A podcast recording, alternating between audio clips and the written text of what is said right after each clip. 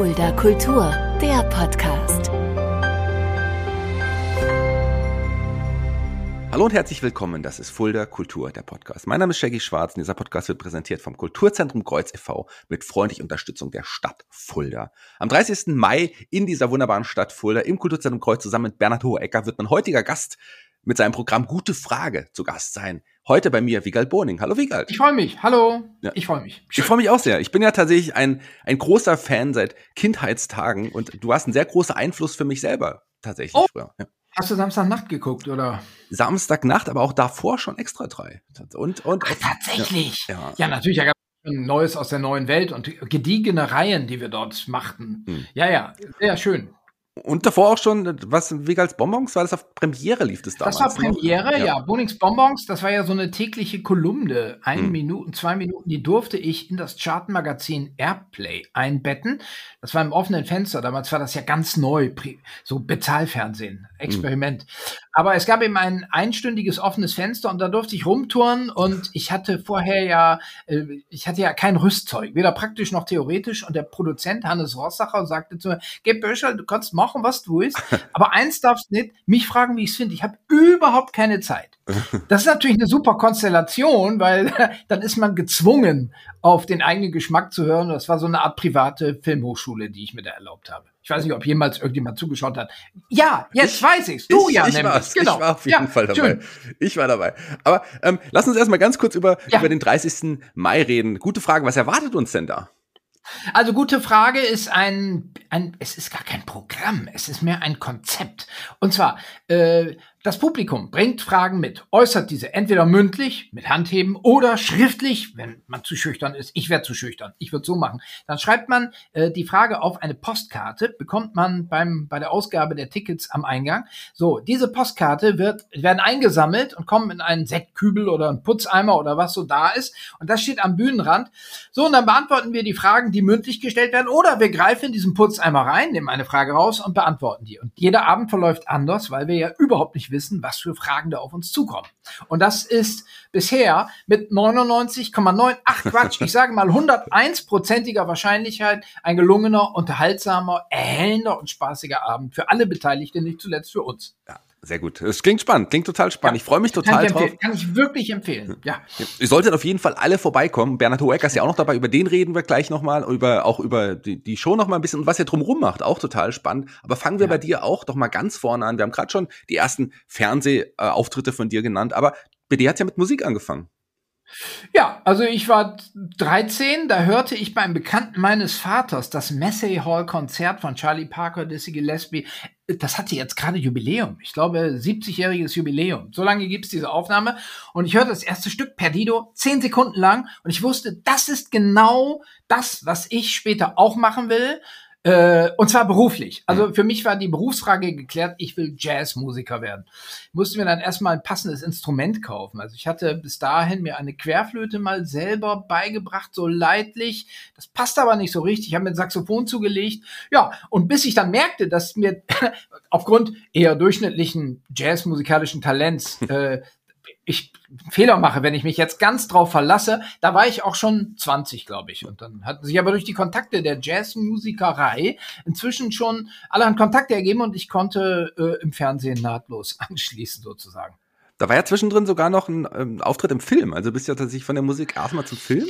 Genau, ich äh, kannte Annette Humpe durch die Musik und eines Nachmittags bei ihr im Wohnzimmer waren verschiedene Gäste, die zusammen kaffeesierten und einer war Horst Königstein, ein äh, damals Chef der Abteilung Sonderprojekte des Norddeutschen Rundfunks und der toller Regisseur und der plante seinen ersten Kinofilm, Hard Days, Hard Nights. Und er sagte, nach zehn Minuten Hast du Lust, die Hauptrolle des Kurt, unglücklich verliebter Kochlehrling, 17 Jahre alt, äh, der abends immer auf die Reeperbahn fährt, 1960 und da seine Angebetete und so weiter. Und da sagte ich sofort ja, weil ich wusste, ich muss ja die Miete zahlen für den nächsten Monat. Also ich kann mir gar kein Nein erlauben. Stellte dann aber bei der Arbeit fest, dass das eine ganz spaßige Angelegenheit ist, so einen Film zu drehen.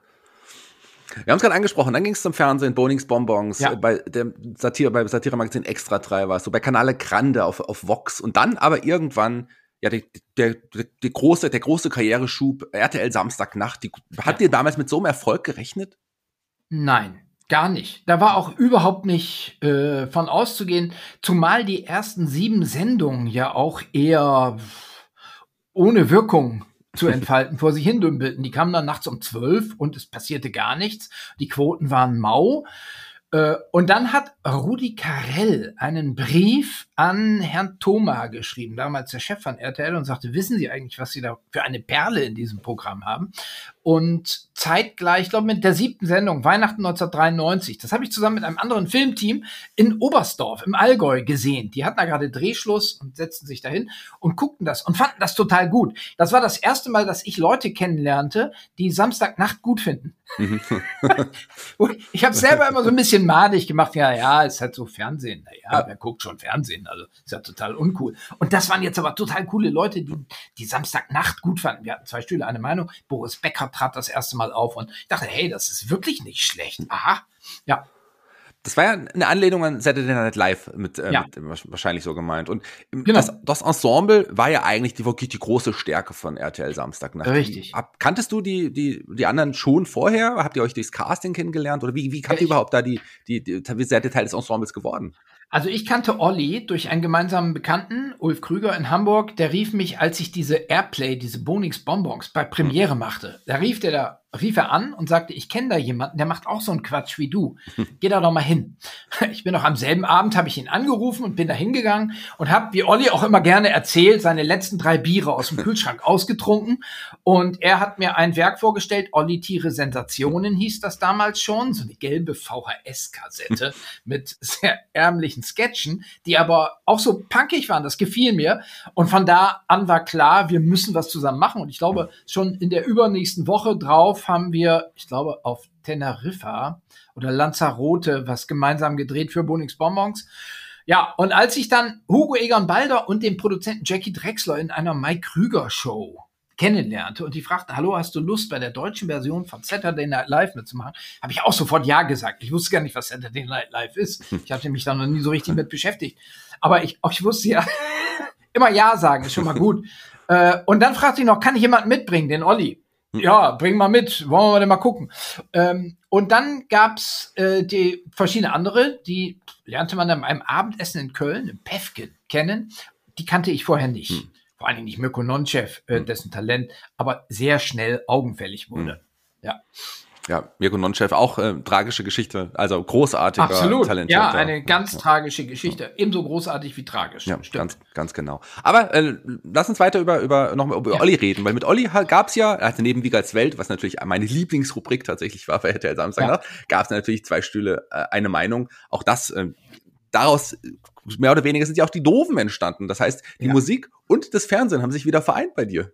Vielleicht nicht Richtig. die Jazzmusik, aber. Ja, Musik. nee, also ich hatte auch nach der Jazzmusik auch eine sehr erfolglose Karriere. Ich habe dann irgendwann gedacht, so ein, so ein weißer Europäer, der Jazz spielt, ist ja auch irgendwie Quatsch. Also deutsche, deutsche Texte, das fehlt ja irgendwie. So hatte ich mir so gedacht. Also ganz interessant, weil jetzt gibt's ja immer die Diskussion um Cultural Appropriation. Ich habe mich mit dem Thema schon damals auseinandergesetzt als 17-Jähriger und kam zum Schluss, dass ich deutsche Texte machen müsste. Äh, naja, wie dem auch sei. Dann habe ich mit Olli zusammen ja auch ähm, eine Platte gemacht, die hieß damals noch Wiegald Boning und die Doofen. Die schlechtest verkaufte Platte von BMG Areola Hamburg in dem Jahr. Ich glaube 200 Exemplare, im Wesentlichen aber Belegexemplare für Journalisten. Also in Wirklichkeit haben wir gar kein Exemplar verkauft von einer großen, teuren Studioproduktion. So, damit hatte ich eine völlig erfolglose, abgeschlossene Musikerkarriere hinter mir und Olli auch. Olli hatte als Tim schon mal einen Anlauf gewagt, ganz Europa zu erobern mit Musik, aber es hatte halt nicht geklappt. So, wir wussten schon mal, wie es nicht geht. Das ist ja oft im Leben eine wesentliche Voraussetzung. Dann war Samstagnacht. Äh, das lief so ganz gut, die ersten Folgen. Jetzt dieses Weihnachtsfest von mir beschrieben, das war also da. Wir wussten, ah, äh, jetzt können wir ja mal eine, jetzt können wir den zweiten Gang schalten. Ähm, wir könnten ja Musik machen. Und wir hatten ja dieses total erfolglose Doofen-Konzept schon mal durchexerziert. Und jetzt dachten wir hier in diesem Rahmen, da würde es jetzt passen. Und siehe da, funktionierte. Also man merkte das ja an den Reaktionen des Publikums äh, bei RTL Samstagnacht. Das äh, mögen die Leute. Und so war es auch. Äh, mochten Sie, mögen Sie und äh, in den Charts auf Platz eins und die mit den Doofen seid ihr dann sogar im Vorprogramm von Bon Jovi auf deren Stadiontour aufgetreten. Das ist auch so ein Clash of, of, of, of, of Culture, oder? So gewesen. Absolut. Das war äh, in der Tat. Also ich weiß erst, das erste wirkliche gemeinsame Konzert war im Weserstadion in Bremen und wir waren in den Katakomben und äh, John Bon Jovi war neben uns und wir waren so ein bisschen beklommen, saßen Olli und ich da jetzt rum und dachten, wie, wie machen wir das denn jetzt hier? Wir sind ja jetzt mit so Rockstars unterwegs. Slash war auch im Vorprogramm von Guns N' Roses.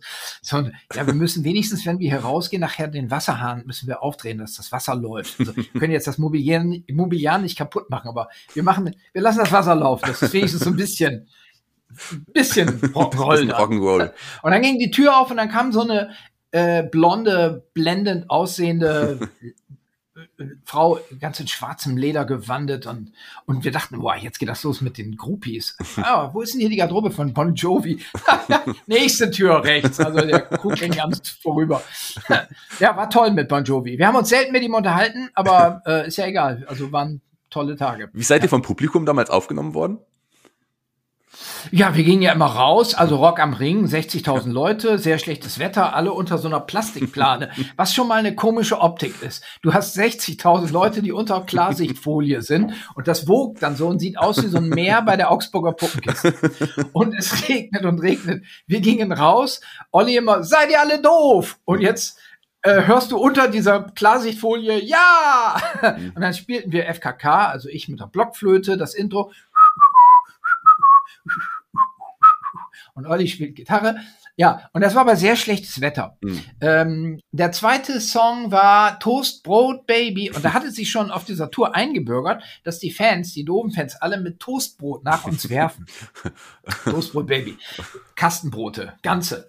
Jetzt war aber das Wetter so schlecht und das waren alles total durchgeweichte, komplette Kastenbrote, so 50 Stück, die, die einem um die Ohren flogen. So. Das heißt, das Meer öffnete sich, jemand warf so ein Kastenbrot. Also das sind schon Eindrücke, die haben sich bei mir eingeprägt. Die sind immer noch alle präsent. Das kann ich mir ja. sehr gut vorstellen. Mhm. Nach RTL Samstag, nach, nach, nach den Doofen, ähm, nach einigen anderen Formaten gab es dann auch ein wunderbares Format, ähm, die, die Wip-Schaukel, die auch sehr erfolgreich ja. lief oh, und ich großer Fan auch war. Ähm, erzähl mal ganz kurz, wie, wie du wie ihr da drauf kamt.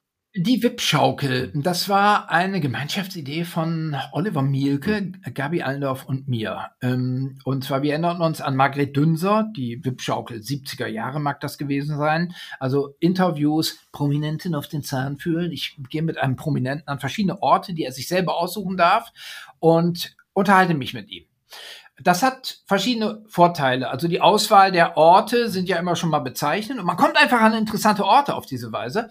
Und dann ging das den ganzen Tag. Nun ist es so ein ganz, wenn man eine Rolle spielt als Prominenter, ähm, dann fällt das den allermeisten Leuten schwer, das den ganzen Tag durchzuziehen. Das heißt, irgendwann wird jeder normal.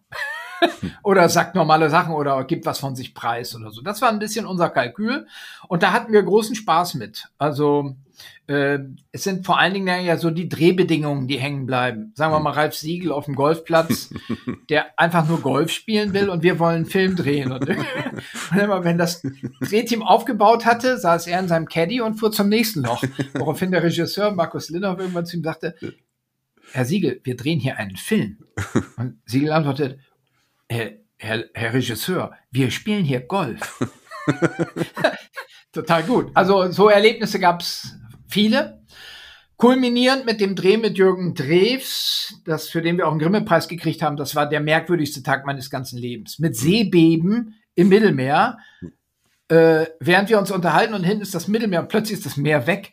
Und ein paar Bilder später ist es wieder da. Also das nur als ein Detail. Also das kann man schlecht planen, das ergibt sich dann halt so. Vom einen Erfolgsformat zum nächsten. Clever, die Show, die Wissenschaft auf Sat 1. Da hat man dich nochmal von einer ganz anderen Seite gesehen. Ja, clever. Eines Tages klingelte das Telefon und äh, hallo, hier Boning. Ja, hier ist Sat 1. Wir würden gerne eine Wissenschaftsshow drehen. Physik, Chemie mit Ihnen als Wissenschaftler und Barbara Ehlichmann. Und ich habe äh, gelacht und zwar doppelt. Zum einen, weil wir bei RTL Samstagnacht immer Barbara Ehlichmann auf den Arm genommen haben. Ich dachte, ja, das wird ja ein lustiges Zusammentreffen jetzt. Und zum anderen, weil Physik und Chemie mit großem Abstand meine allerschlechtesten Fächer in der Schule gewesen sind. Und ich habe sofort Ja gesagt, wie immer. Schon der rote Faden in diesem Podcast. Natürlich habe ich sofort Ja gesagt. Äh, mit Barbara Ehrlichmann habe ich mich wunderbar verstanden. Immer. Also, solange wir diese Sendung machten, fantastisch. Und auch heute noch. Ähm, äh, und Physik und Chemie war natürlich toll, dass ich dann meine Bildungslücken so ausbügeln konnte jetzt mhm. und aufhören konnte. Ich würde gerne von, von der Musik übers Fernsehen zu einer, einer anderen großen Leidenschaft erst nochmal kommen. Äh, von ja. dir. Du bist ja auch ein, ein großartiger Autor. Das Mitte der 90er, glaube ich, das erste Buch geschrieben. Dieses Jahr kam Lauf, wie galt Lauf. Übrigens auch ein wunderbares Buch. Das steht bei mir im Bücherregal neben, ja. neben äh, HP Kerkelings, Ich bin da mal weg und Haruki Murakamis äh, Buch, Buch übers Laufen. Also ich habe drei ja, großartige Bücher übers Laufen. Ja, Murakami bin ich jetzt ich habe mich selber inspiriert, das Murakami-Buch mal zu lesen. Ja. Ich dachte mir jetzt, nachdem ich mit meinem Buch auch ganz zufrieden bin, ich hm. finde, das ist ganz gut geworden, wollte ich mal lesen, wie denn andere gute, Au wie andere, ich und Murakami, wie gute Autoren mit dem Thema umgehen. ja, da muss man aufpassen, was man sagt. Genau, ja, ja, ja, ja, ja. Warum nicht? Also bei mir im Bücherregal ja. stehst du zumindest neben Ja, Murakami. siehst du. Also, ja, nee, ich bin ja auch ganz zufrieden. Ja. Aber du bist ja jemand, der wirklich Sport, ähm, Laufen, also das ist ja wirklich auch eine Leidenschaft von dir. Wandern. Absolut. Also alles, was mit Ausdauer zu tun hat, moderates Tempo, stundenlang irgendwie durch die Walachei traben oder Rollen, Fahren, Tretroller, äh, Skilanglauf, Skitour auch, da bin ich technisch schlecht, aber bergauf immer gerne. Ähm, alles, was in die Richtung geht, das ist ein Teil von mir, kriege ich nicht los. Nicht in der Familie womöglich, meinem Papa ging das auch so. Ähm, ja, und darüber zu schreiben ist deswegen interessant, weil es nicht ganz so leicht ist, weil ja ein Großteil dieses Laufens passiert ja nichts. Du bist ja einfach nur ein Fuß vor den anderen. Also das ist, für mich ist das dann so ein bisschen wie Schachboxen. Also das eine ist der sportliche Teil, das andere ist der Denkteil, wie man was draus macht. Hm.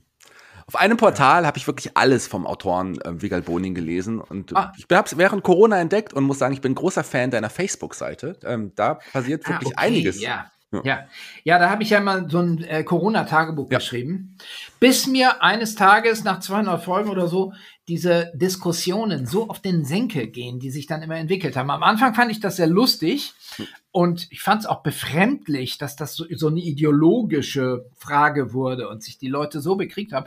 Und das ja auch immer radikaler wurde. Also zum einen die Querdenker, wissen wir ja, wie die so ticken. Und auf der anderen Seite die Hygiene-Jakobiner, wie ich sie dann getauft habe, die also äh, eigentlich am liebsten sofort ins Gefängnis stecken würden, der sich jetzt auf die Parkbank setzt, um da ein Buch zu lesen, was ja zeitweilig auch in Bayern zum Beispiel verboten war. Ähm, ja, und ich habe mich gewundert, dass es immer weniger Leute gibt dazwischen. Und irgendwann habe ich es dann bleiben gelassen, nachdem ich dann auch ein paar Mal beschimpft wurde. Und ich bin ja so harmoniebedürftig. Das gefiel mir nicht. Aber mhm. in der Tat äh, spannender äh, Schreibstoff auch. Ja. Stimmt. Auf ja. jeden Fall, war auch super interessant zu lesen. Hat mich wirklich auch durch die Corona-Zeit gebracht. Also vielen Dank ja. dafür, da habe ich es wieder neu entdeckt. Du hast gerade gesagt, du äh, Chemie war nicht unbedingt äh, dein, dein bestes Fach in der Schule, aber eine tolle Chemie hast du mit Bernhard Hoecker. Mit dem hast du ja 2012 ja. Ähm, mit Nicht nachmachen, übrigens eine meiner absoluten Lieblingsshows damals gewesen im, im, im Fernsehen, im öffentlich-rechtlichen damals, ähm, auf die Beine gestellt. Und da habt ihr euch da kennengelernt oder kanntet ihr euch vorher schon? Wir kannten uns vorher. Hm. Wir kennen uns seit einer Testsendung für Genial daneben. Ah. Also die Geschichte kann ich ja mal aus meiner Sicht erzählen und Bernhard erzählt sie morgen aus seiner Sicht. Hm. Ähm, Hugo Egan Balder rief mich an irgendwann, das war ja der Macher und äh, der, der, der Ideengeber des Ganzen, der Initiator, sagte, wie geil, wir machen jetzt ein neues Format, Schau Schlaue Stunde, sollte es damals heißen. Ähm, schlaue Stunde, du bist im Panel, du bist gesetzt, du bist in jedem Fall dabei, aber das ZDF, damals sollte es noch beim ZDF sein, die möchten gerne so eine Art Castingshow, aber es ist gar kein Casting, weil du kriegst den Job in jedem Fall. Ich ging also hin und dann saß da so ein, ich sag mal, so ein Lichtdubel auf meinem Platz am Panel, so ein kleinerer Herr ohne Haare auf dem Kopf. Und ich nehme an Studentenservice, so Studentenschnelldienst, der setzt sich da jetzt hin, damit der Superstar, als der ich mich damals fühlte, jetzt nicht die ganze Zeit im Licht beim Ausleuchten sitzen muss und so. Ähm, und dann begann die Sendung und lustigerweise saß dieser Herr vom Studentenschnelldienst immer noch da. Und ich setzte mich neben ihn und ich wunderte mich, wer ist denn das überhaupt? Ja, Hohecker heißt, da habe ich dann, aha, interessant, ja. Und dann kam die erste Frage, die auch sofort löste. Und ich hatte gerade mit dem Nachdenken angefangen und dann kam die nächste Frage, die löste er sofort und ich war immer noch mit dem Nachdenken über die erste Frage beschäftigt. Ja, und dann war die Sendung auch schon bald vorbei und ich ging nach Hause. Ja, und da kam auch nie wieder ein Anruf von Hugo, bis ich dann irgendwann später als Gast noch wieder mit dabei sein durfte. Das ist die Geschichte aus meiner Sicht. Mal sehen, was Bernhard morgen dazu sagt. Das werde ich ihn auf jeden Fall fragen. Also morgen nehme ich ja. mit Bernhard Wacker, du hast es jetzt schon verraten, auf. Wird in der nächsten Woche ausgestrahlt, da freue ich mich auch schon. Gibt es eine Frage, die ich ihm unbedingt stellen muss? Vielleicht eine Frage, die er sonst nie gestellt bekommt? Oh, da erwischst du mich auf einem ganz falschen Fuß, glaube ich. Ich meine, wir sind ja beruflich jetzt nur mit Fragen beantworten beschäftigt. Und wir haben pro Abend da immer einige hundert Fragen durch. Äh, da bin, ich bin jetzt aber auch, ich habe, mein Kaffeetasse ist leer. Ich sehe mich da gerade total außerstande, irgendetwas zu sagen. Also ich glaube, wir haben sämtliche denkbaren Fragen der Menschheitsgeschichte schon gemeinsam beantwortet. Sicher, da gibt's vielleicht noch die eine oder andere die fehlt jetzt leicht. Ich habe ich hab versucht, ihn schon mehrfach äh, äh, auf die Probe zu stellen, wenn ich sage, erklär doch mal die Heisenbergsche Unschärferelation oder so, aber das kommt ja aus der Pistole geschossen von ihm. Gut, dann kann er die Frage nicht stellen. Ja, ja, frag ihn mal. Aber ihr beantwortet ja nicht nur Fragen, sondern ihr nutzt auch die Tour und geht wandern. Überall da, wo ihr, oder geht, ja. geht auf die Berge. Wo werdet ihr ja. dann, wenn ihr in Fulda seid, werdet ihr wahrscheinlich in die Rhön gehen? Ne? Ja, in der Tat. Also das ist die Gipfeltour. Hintergrund ist, dass wir auf unserer letzten Tour feststellten, dass wir beide noch nicht alle höchsten Berge der deutschen Bundesländer kennen. Also da gibt's diverse, die wir noch nicht haben. Äh, woraufhin dann gleich Renate, unsere Tourmanagerin, sagte, okay, damit ist klar, nächstes Jahr machen wir die Gipfeltour. Fulda, klar, also wir sind in Fulda wegen der netten wie sagt man denn, Fuldaerinnen oder Fuldanerinnen? Fulda, Fuldinnen? Fulda, Fulda, Fuldaer und Fuldaerinnen. So, äh, aber zum anderen auch wegen der Wasserkuppe. Ich nehme an, dass wir den Vormittag auf die Wasserkuppe wandern werden. Äh, und danach abends können wir auch zum Besten geben, was wir auf der Wasserkuppe so zu sehen bekommen haben. Ich war da sogar schon mal als Kind, hm. also als Achtjähriger, aber ja, Bernhard eben noch nicht. Wird auf jeden Fall eine schöne Wanderung ja, haben. Renate, ja, absolut. Ja, Renate, eure Agentin, da hast du ja gerade erwähnt, ähm, die hat mir das auch erzählt und ich fand dieses Konzept so großartig und habe dann gesagt, oh cool, ähm, vielleicht äh, mach ich ja heimlich Mäuschen und geh mal vorbei oder bring den beiden was zu trinken vorbei während ihrer ihrer Sehr, sehr gerne. Natürlich, wir können auch. Da ist ja kein Gipfelkreuz, oder? Da ist so ein Steinhaufen mit einem Adler oben genau, drauf. Da, genau. Ja, so genau. habe ich es in Erinnerung. Ja, genau. Ja, schön. Äh, Freue mich. Also 30.05. Wegald Boning, ja. Bernhard Ecker, gute Frage bei uns im Kulturzentrum Kreuz. Heute war ja bei mir zu Gast hier bei Fulda Kultur. Vielen Dank, dass du dir Zeit genommen hast. Sehr gerne. Ich freue mich. Jeder Gast bei Fuller Kultur, dem Podcast, das habe ich dir vorher gar nicht erwähnt, darf sich einen Song aussuchen für unsere Playliste. Ich habe quasi eine Playliste bei Spotify erstellt, so eine Art Fußabdruck, dass jeder Künstler sagen kann, okay, ich war da zu Gast und das ist ein Song, den, den mag ich gerne, den würde ich gerne hinterlassen. Dann kann man sich die Playliste bei Spotify anhören. Jetzt habe ich lange genug geredet, um dir die Zeit zu geben, dir einen Song auszusuchen. Ja. Welcher Song ist es denn bei dir? Also, dann nehmen wir von Dinah Washington Fly Me to the Moon. Ja. Schöner Song, passt sehr, sehr gut. Vielen Dank, ich bin raus für heute. Die Abschlussworte, lieber Wiegald, gehören dir. Du darfst dich bei unseren Fulderer Hörerinnen verabschieden.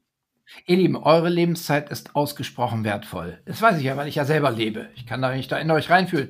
Umso dankbarer bin ich, dass ihr heute euch, wie lang ging das? Zwei, drei Stunden? Wahrscheinlich waren es viel weniger. 30 Minuten eures Lebens genommen habt, um unseren Worten beizuwohnen. Das empfinde ich als großes Privileg, als ein Geschenk.